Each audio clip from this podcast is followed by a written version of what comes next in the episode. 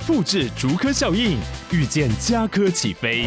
嘉义花园造镇新案 AI 世界城隆重登场，马上把握与嘉科最近的距离。嘉义科学园区无人机产业聚落，华泰名品城打造高铁 Outlet，故宫南院长庚医院县府生活圈 AI 世界城二到三房抢先预约零五三七一七五五五。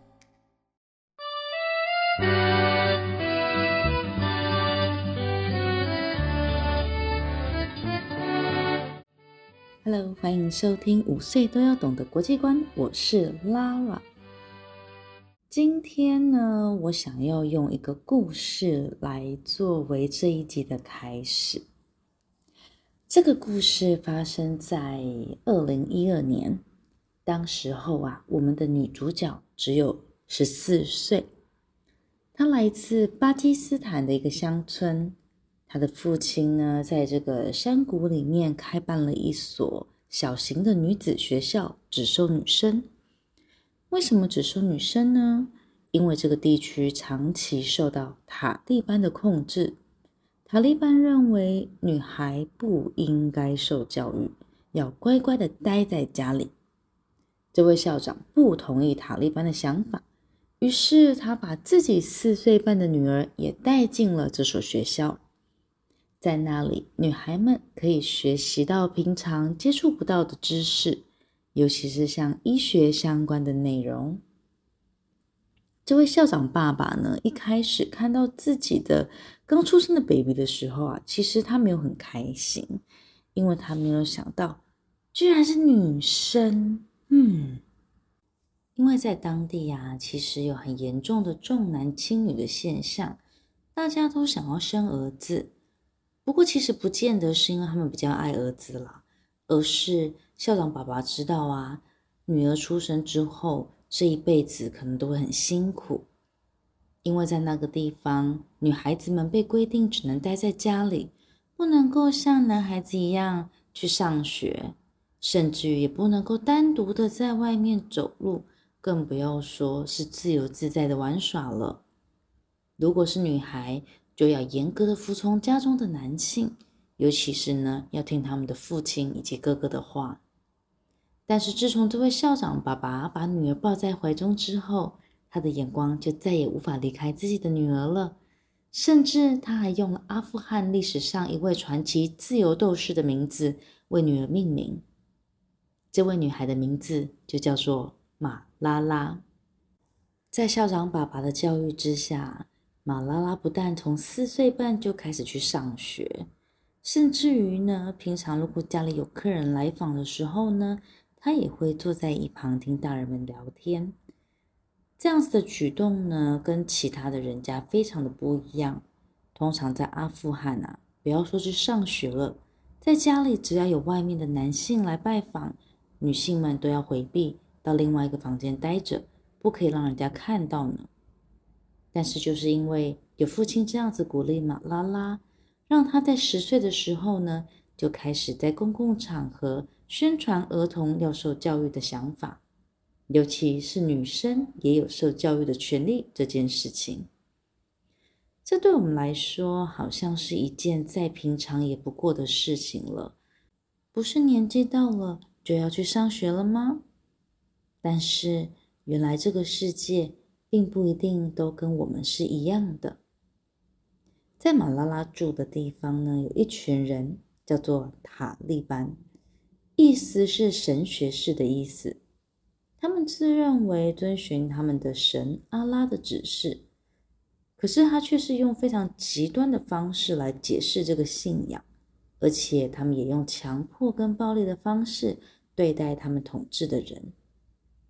塔利班并不是人民所选出来的，而是一群拿着枪、用武力去征服跟控制，尤其是在山区的平民老百姓。他们大多数的人都是在阿富汗以及巴基斯坦的部分山区。塔利班统治人民的方式啊，非常的粗暴。如果有人不听话呢，就会直接在路上拿鞭子鞭打，甚至于开枪，让很多人都非常的害怕。而且塔利班呢，他们也禁止女生去上学。他们统治了阿富汗跟部分的巴基斯坦地区将近五年，直到发生了一件大事。二十二年前，当时候啊，Lara 还是一个大四的学生吧。有一位恐怖分子宾拉登，他策划了一项恐怖攻击。他们拦截了三架飞机，并且冲撞了当时美国最高的双子星大楼。让两栋一百零四层楼高的大楼瞬间摧毁，死伤的人数惨重。因为这件事情发生在九月十一日，所以我们称它为“九一一事件”。九一一事件是美国史上伤亡最严重的恐怖攻击。当时候的美国就下定决心，一定要抓到这个策划者宾拉登。后来，宾拉登呢逃到了阿富汗，被当时候的塔利班给包庇。于是，美国就下令进攻阿富汗，就这样开启了二十年的阿富汗战争。因为被美军围剿，所以塔利班的势力呢后来就削弱了很多，许多塔利班的士兵就躲到了山区里啊，而马拉拉的家就是其中的一个地方。所以他们住的地方呢，一直都是被塔利班给控制着。因为开办了一所女子学校，又经常公开的提倡女孩跟儿童都应该要受教育，马拉拉的校长爸爸就一直不断的被塔利班给威胁。当时候大家都很担心校长爸爸的安危，因为对塔利班来说啊，嗯，他真的是一个不听话的人呢。不过，在当时候的塔利班呢，其实不太会直接的针对小孩，所以对马拉拉在外面跟爸爸一样为儿童教育的权利挺身而出的行为，大家还不会太担心。甚至于校长爸爸还鼓励马拉拉在部落格上面写文章，把消息传递出去。后来，英国广播公司 BBC 知道了马拉拉的故事，他就请马拉拉写日记。并且转播给全世界的人都知道，而跟 BBC 合作的事情呢，让马拉拉之后的生命受到了严重的威胁。不过啊，也正因为是跟 BBC 合作，才能够在后来救了马拉拉的一命。二零一二年的十月九日，当时候的马拉拉十五岁，这一天，他正跟其他的同学。坐在一台黄色的小巴上面，这是一台改装过后的校车，里面有三排椅子，载着要一起去上学的女学生们。其实这些孩子们住的地方呢，都离学校很近。马拉拉的家甚至于走路五分钟就可以到学校了。但是他的家人呢，坚持他要坐校车，因为如果马拉拉一个人在外面走路，实在是太危险了。这一天呢，跟往常一样，天气还有点热。马拉拉是车上唯一没有遮着脸的女孩。对了，在塔利班的统治下，所有的女生都要穿着遮蔽着全身的布卡，从头到脚趾。成年的女性们呢，甚至于连脸都要整个盖住，只有眼睛的部分呢，有一个像窗户一样的微小空隙，让她们可以透过这个缝隙呢。微微的看到外面，但是外面的人却看不到他们。校车开到一半，忽然被一个塔利班给拦住。士兵的手上拿着一把枪，这是塔利班的标准配备。一上车后，这个士兵就开口问：“谁是马拉拉？”没有人敢出声回答，但是有几个人的眼神呢，望向马拉拉。就在这个时候。嘣嘣嘣！枪声响起，连续三声。就这样，马拉拉倒在隔壁女生的身上，不省人事。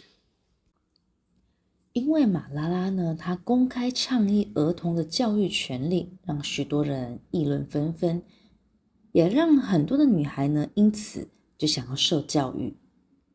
这件事情啊，就让这些极端保守的塔利班们。再也无法容忍，于是他们决定要处理掉这个对他们来说的大麻烦。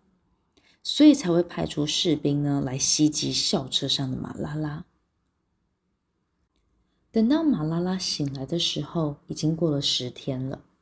原来那位塔利班士兵的子弹射穿了他的左眼眶，并且从耳朵出来，马拉拉当场昏厥过去。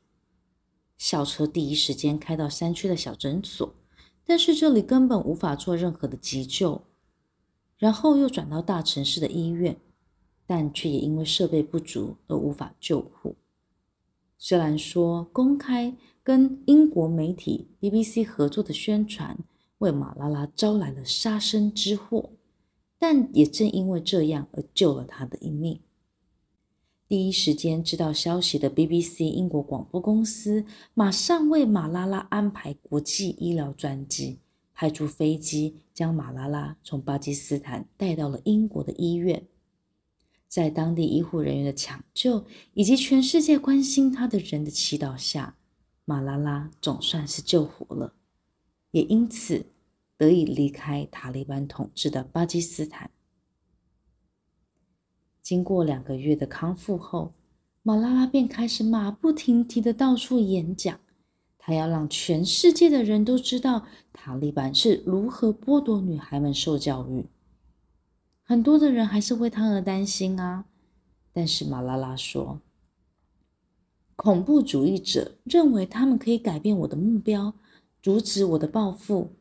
但除了脆弱、恐惧、无助消失了之外，我的生命没有任何的改变。坚强、力量与勇气油然而生。于是，越来越多的人知道，也越来越多的人支持他。马拉拉受邀到联合国演讲，在二零一四年，在他十七岁的时候，他获得了诺贝尔和平奖。我想告诉全世界，他们应该为自己的权利，为那些得不到公平待遇的孩子们勇敢站出来，不要等待任何人。希望在自己的身上，这个奖项献给那些在强权下无声的孩子们，他们的声音要被更多的人听到。只有我们在无法发声时，才会明白自己的声音有多重要。这是马拉拉当年在领取诺贝尔和平奖的时候说的话。过去二十年间，因为塔利班的势力削弱，让阿富汗的社会呢改变了许多。将近九万的女性获得了高等的教育，分别在不同的领域工作，有警察、律师、大学教授、自己开店、开公司的创业家。但从二零二一年的八月开始，因为美军的撤退，阿富汗全面被塔利班控管。曾经的枷锁又回到了阿富汗人的身上。对于一千四百万名的阿富汗妇女来说，几乎可以说是一步步的接近地狱了。塔利班重新统治的一年后，他们开始规定女生只能上学到六年级，小学结束之后就乖乖的待在家，不能出门，在外面一定要有家中的男性一起陪伴。要不然就会直接在路上被鞭子打。他们禁止了国高中，在去年的十二月更进一步禁止考大学。二零二三年的一开始，还下令女性不能够在非营利组织工作。多数的 NGO 都是照顾弱势的族群，例如儿童跟妇女的医疗。塔利班严格禁止男女之间的任何接触，所以一旦没有了女性的工作人员，那么，女性的被帮助者也就失去了能帮助他们的人了。命令不过下达了一个月，就已经有三间国际的 NGO 组织关闭。接下来又会有多少的儿童可能因此而失去性命？多少的无辜生命可能因此就此消失？我们无法用自己的想法去理解塔利班的规定。过去二十几年来，他们一直躲藏在山中，所有的价值观跟对世界的态度与我们几乎是平行线。因为过去的逃亡经验，让他们现在对于人们充满着报复之心。他们所做出来的决定，往往对我们来说看起来是很不理智的。马拉拉说：“我不想对塔利班报复，我想要教育他们的子女。唯有教育，才能够改变人的观念，而人的观念改变了，行为就会随之改变。拿起我们的书和笔吧，他们是最强大的武器。一个小孩，一位老师，一本书，一支笔，就能改变世界。”这就是马拉拉的故事，不只是她的故事，不只是一千四百万阿富汗妇女的故事，甚至是千千万万个我们的故事。希望大家可以把这个故事分享出去，让更多的人听到这些无法发声的声音。周三女孩日。五岁都要懂的国际观，我们下次空中见，拜。